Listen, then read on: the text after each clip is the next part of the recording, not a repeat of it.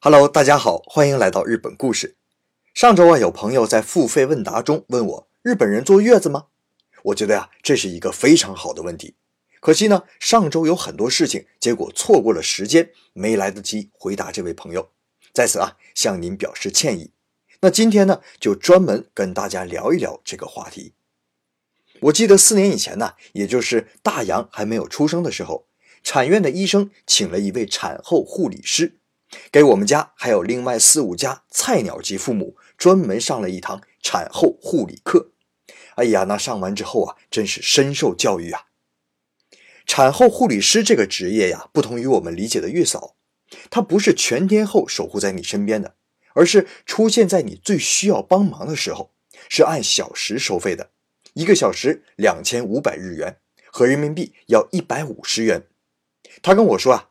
产妇不仅要休息身体，在精神上、生活上都要好好照顾，都要好好适应。首先是身体上的，生产对于女性造成的痛苦，我想这谁都知道啊。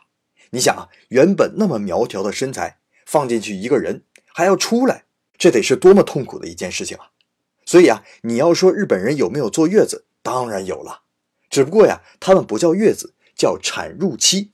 就是生产的产，被褥的褥，顾名思义，就是生产之后要在被窝里待着，除了给孩子喂个奶，啥也不要干。不过呀，我在产院看见每个房间的空调都是开着的，而且呢，护士建议产妇洗澡，所以呀，应该是产妇在一个干净舒适的环境之下好好休息。四周之后呢，还会去医院做一次产检，医生说可以恢复正常生活了。这个时候呢，才可以慢慢做一些家务。那这是第一点，身体上的。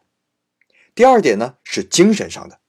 很多人呢，包括我啊，以前都是在孩子生出来以后，多数都会关注在孩子身上，觉得妈妈嘛，把身体养好就可以了。其实啊，妈妈精神方面更加重要。由于啊，生产之后体内仍然会分泌大量的荷尔蒙，所以有很多妈妈因此患上了抑郁症。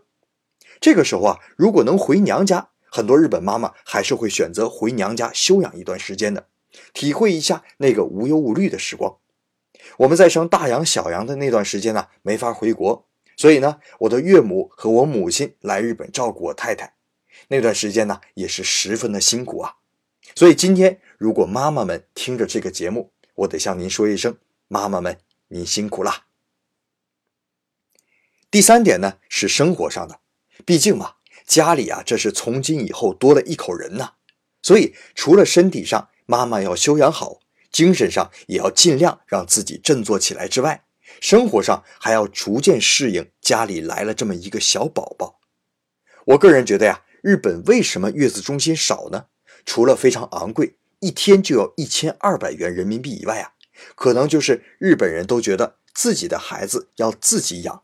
因为毕竟年轻的父母早晚要独自面对带娃的现实啊。我没考察过咱们国内的月子中心呐，我听说啊是非常高档温馨的。如果能让产妇从身体、精神、生活这三个方面都能得到非常良好的照顾的话，我觉得那真的是相当的好。另外啊，我刚才也说过，日本的月子中心非常少，所以啊，如果有朋友能从这三个方面入手。投资日本的月子中心的话，我觉得呀，没准还能取得一番成就呢。当然了，我这只是随便说一说，您就随便一听。好了，今天的内容就到这里。节目的最后，我还要对我太太说两句话。亲爱的，感谢你给我生了这两个活泼可爱的小女儿。当年年轻，你坐月子的时候可能照顾的不够周到，还请你谅解。今后的日子还长，你我还要一起携手走下去。